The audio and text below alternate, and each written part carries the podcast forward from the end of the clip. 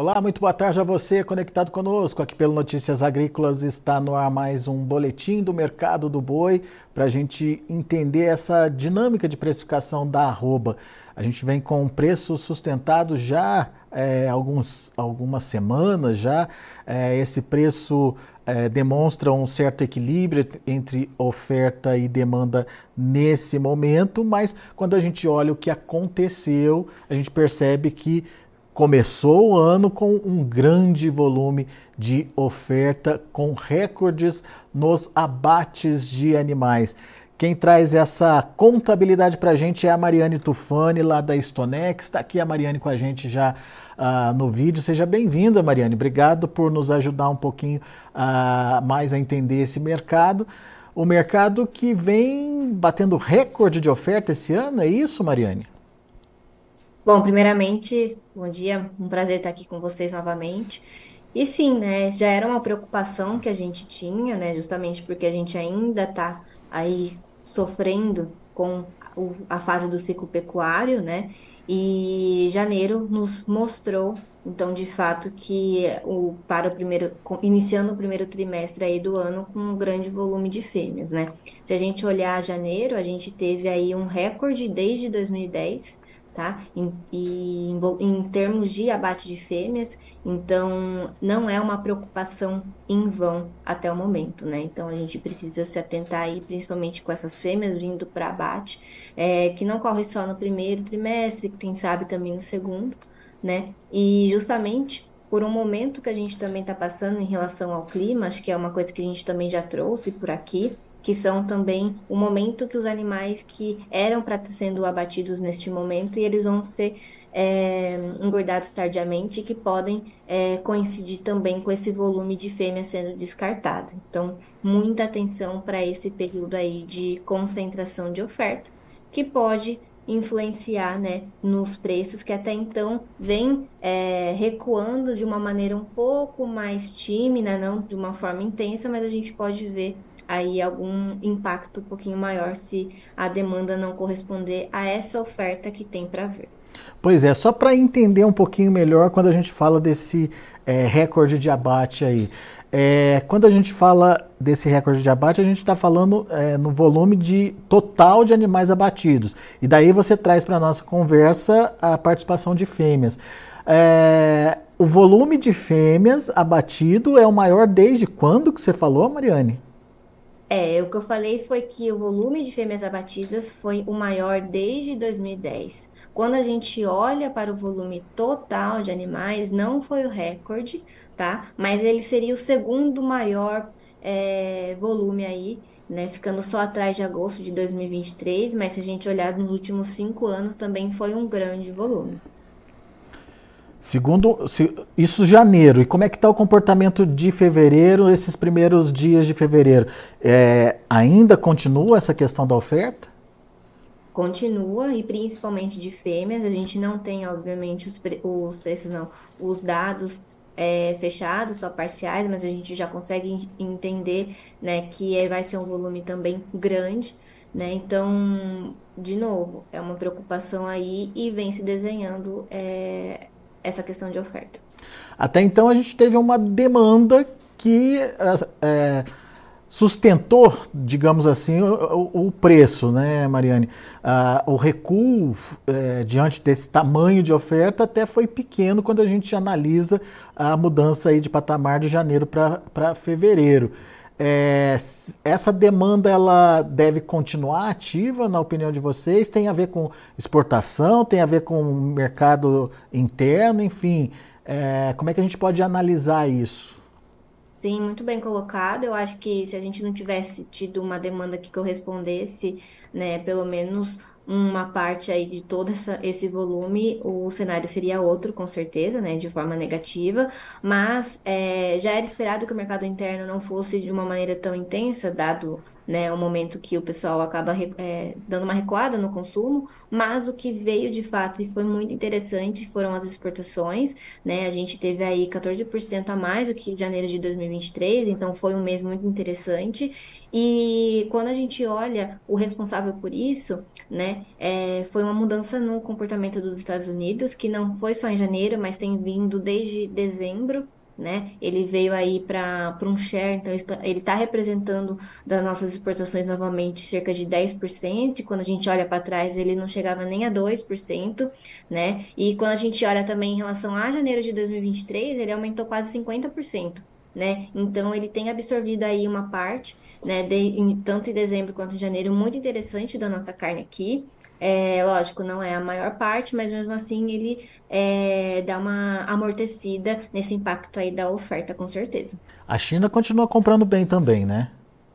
A China, ela está num período que ela não tem feito novas compras, né? Quando a gente fala faz a, alguns meses por conta do feriado dela, né? A gente tem feito embarques para eles, mas ainda representando, obviamente, mais de 50% do nosso share. Né? A única questão é que ainda ocorre né, o problema do faturamento, que a tonelada está 4,5 4 mil e meio né, dólares a tonelada. Então, isso acaba impactando. Mas, assim que a China voltar, vamos aguardar aí em relação ao feriado deles, né? Vamos ver se ela volta aí com ímpeto ou não. É, né? Porque o... é uma grande preocupação esse ano, dado a situação econômica, menor poder de compra da população chinesa. Vamos ver como que vai é, se suceder aí nos próximos meses. É, o balanço do feriado foi positivo, né, Mariane? A gente viu notícias aqui de que o governo ficou animado com o resultado do feriado, o pessoal gastando bastante, enfim, fazendo a economia rodar por lá. Vamos ver se de fato a economia engrena e se de fato existe uma, um apetite aí é, maior pelas commodities, em especial pela carne brasileira, né? Exatamente. Aí a gente teria dois players aí muito interessantes importando de nós. É. Bom, bom, então a gente tem esse cenário. Agora, você acha que essa oferta ela tende a continuar é, aparecendo aí nos próximos meses ou pode ter havido uma antecipação de oferta por conta da condição do clima, enfim, por conta de estratégia do pecuarista? É, é, o que, que a gente pode esperar da oferta daqui para frente?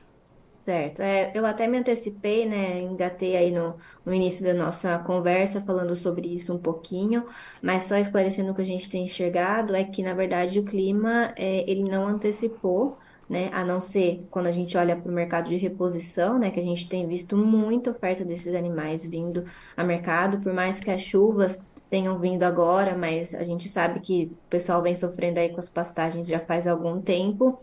E quando a gente olha voltando para a questão de engorda, a gente vê, na verdade, um, uma oferta tardia, né? Porque os animais não ficaram prontos a tempo, esses animais continuam sendo engordados, então a gente tem uma preocupação aí para o segundo trimestre também desses animais. Então, não só de fêmeas, mas também desses animais de pasto. Né? Quer dizer, então, esses, aqui... esses, animais que, é, que não apareceram agora por conta dos passos, eles tendem a aparecer mais tarde, então, na sua opinião? Exatamente. E daí pode é, provocar uma é, sobreoferta aí no mercado, Mariane? Exatamente. Aí a gente vai depender de novo, né, obviamente, da demanda, que se a China voltar tudo bem, é, voltar a comprar como de uma maneira melhor, os Estados Unidos continuar, pode ser que não haja impacto, mas a gente vai precisar da força deles. É, e contar com demanda interna só nesse momento não é não é a, a, a condição, né? Com certeza. É. Ô Mariane, o que, que a gente pode é, entender em termos de, de preço no atacado da carne, né? Porque é pelo preço da carne no atacado que a gente entende como é que está aí a, a procura né, da demanda interna. Ela melhorou, piorou, agora a segunda quinzena aí tem algum sinal de, de deterioração, enfim, como é que vocês estão analisando a carne no atacado? Aham. É, a gente tem observado que ele tem ficado bem estável, então isso mostra que está bem regulado, né? A questão agora é que a gente viu nesse início de semana que é, recuou um pouquinho, então a gente está vendo aí por volta de 15,50, 16 reais o quilo no atacado, e muito em função de dois fatores. É comum segunda quinzena, né, preços recuarem, mas a gente também tem a outra questão, né, que é a questão da quaresma. E se a gente olhar historicamente, sempre dá um pequeno recuo nesse período de quaresma, porque a gente sabe que dá uma recuada no consumo de carnes, né, de proteínas em geral. Então, também já é, já é esperado esse movimento, mas por enquanto nada que preocupe de uma maneira que possa derreter o mercado em função disso. Só a gente ficar atento mesmo para não formar novos estoques, que aí sim a gente pode ver um impacto um pouco maior. Mas, por enquanto, esse é o, um cenário um pouco mais estável. Assim. Ah, você falou de 15,50, 16, é, isso o quilo, certo? É, quanto é que estava antes, só para a gente entender como é que foi essa... 16, 16,50. Ah, perdeu em torno de um real, 50 centavos aí. Centavos, isso, tá. exato. E as escalas estão evoluindo? A gente está vendo que está ficando por volta de 10 é, dias, né, na média Brasil, então, assim, escalas relativamente confortáveis para os frigoríficos, é, com exceção de Mato Grosso, que a gente tem observado que tem ficado próximo de uma semana, é, o pessoal tem tentado dar uma regulada nas ofertas, né? A gente nem tem tanta oferta em relação a machos, mas principalmente de fêmeas. Então, é, quando a gente olha para as escalas, estão muito mais com esses animais do que outros, mas na média geral do Brasil, é uns 10 dias. Então, tudo confortável para eles. É, essa, essa restrição de oferta que você citou aí é uma estratégia do produtor? Para tentar segurar não, os preços? Não, os animais ainda não estão prontos, né? É comum que esse período a gente não tenha, por exemplo, é, animais padrão China para ofertar.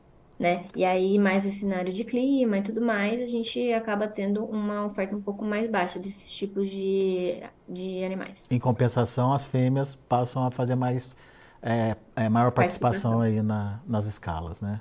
Exatamente. Muito bem. Mariana, então temos dois momentos. Até então a gente conseguiu bem se adequar a esse aumento de oferta com a demanda é, se comportando, digamos aí, é, equilibradamente entre oferta e demanda, mas existe uma preocupação de uma oferta aumentando, é, mas daí já a partir do segundo trimestre, então, né? Isso, exatamente. Tá. E, e, o produtor pode fazer alguma coisa nesse sentido? Pode se preparar para esse período? Tem alguma dica para ele, Mariane? Sempre, né? Acho que trabalhar o aí é muito do que a gente faz no dia a dia aqui, né? E muitos já estão olhando para isso. É aproveitar das ferramentas futuras que a gente tem hoje, é, como seguro, como as travas. É, hoje tem garantido muitas margens e patrimônio com esse tipo de ferramenta. E a gente acaba saindo desses riscos que a gente coloca no mercado, a gente enxerga no mercado, ou até mesmo riscos que não estão no nosso radar, né? Então, com certeza, utilizar dessas ferramentas, trazer para seu planejamento e garantir rentabilidade e seu patrimônio, com certeza é uma via muito valiosa. É, hoje, entre o primeiro vencimento fevereiro e o maio, que já é um, um, um momento de de aumento de oferta aí por conta da, da degradação das pastagens, tem uma diferença aí de R$ reais no preço praticado lá na B3, né? 237 Exatamente. em fevereiro para 230 no maio. É, ou seja, tudo indica uma pressãozinha acontecendo já, hein, Mariane? Exatamente. O mercado já enxerga e está precificando isso, inclusive na curva futura, esse cenário de maior oferta, né? A gente está tendo aí, é, a gente pode ver que basicamente abril e maio e junho estão basicamente no mesmo preço. 230 reais, é isso aí. Muito bem. Vamos continuar acompanhando esse mercado de perto. Mariane Tufani, muito obrigado aí pela participação pelos esclarecimentos e volte sempre, Mariane. Eu que agradeço. Abraço a todos. Abraço para você. Até a próxima. Tá aí, Mariane Tufani Stonex analisando o mercado. Lembrando que uh, tivemos recorde uh, de abate aí, o segundo maior uh, volume de abate uh, de todos os tempos aí foi no mês de janeiro. É, a participação, o volume de fêmeas nas escalas de abate é o maior desde 2010, quando a gente pega o mês de janeiro. Essa tendência ela está continuando, ela está aparecendo ainda ao longo do mês de fevereiro. A nossa sorte é que a demanda, mesmo que não esteja acompanhando é, de perto aí essa dinâmica da oferta, ela está é, conseguindo ajustar o mercado, ou pelo menos enxugar esse mercado e evitando uma queda mais rápida aí nos preços da arroba. Mas a Mariane alerta para a questão do segundo trimestre, quando tecnicamente a gente vai ter um aumento de oferta de animais, aquele animal que não ficou pronto é, principalmente com o atraso das pastagens, começa a aparecer uh, no segundo trimestre e principalmente no finalzinho do segundo, do segundo trimestre, onde a gente tem aí a degradação das pastagens, a necessidade do produtor de liberar os pastos também é, aumenta essa oferta de animais, enfim, uma pressão que pode derrubar os preços mais adiante e você, produtor rural, deve se precaver dessa tendência de baixa que a gente tem aí para o mercado, tá certo? Deixa eu passar para vocês como estão os preços lá na B3. Nesse momento, a B3 trabalha em queda. Fevereiro, R$ 237,20, queda de 0,44%. Março, R$ 234,30, queda de 0,7%. Abril, 230 reais, queda de 0,67%. E o maio, R$ 230,45, queda de 0,6%. Indicador CPEA fechando ontem a 235,50. Caiu bem o indicador ontem, 1,55% de queda. São os números do mercado do boi gordo. A gente vai ficando por aqui. Daqui a pouco tem João Batista Olive com Tempo e Dinheiro aqui no Notícias Agrícolas. Continue com a gente. Notícias Agrícolas, informação agro relevante e conectada.